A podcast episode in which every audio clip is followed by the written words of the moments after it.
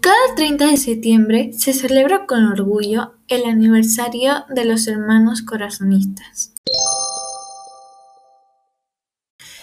ya que en 1821 fue fundado por el padre Andrés Coindre en Lyon, Francia.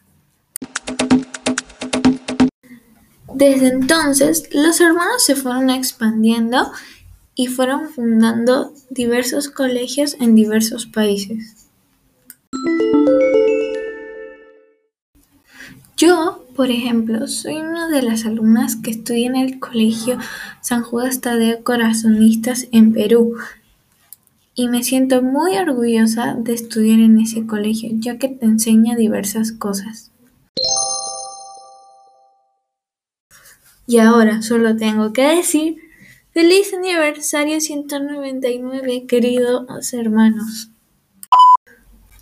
Bueno, desde aquí, yo, Ana Lucía Vela, les mando muchos saludos. Gracias.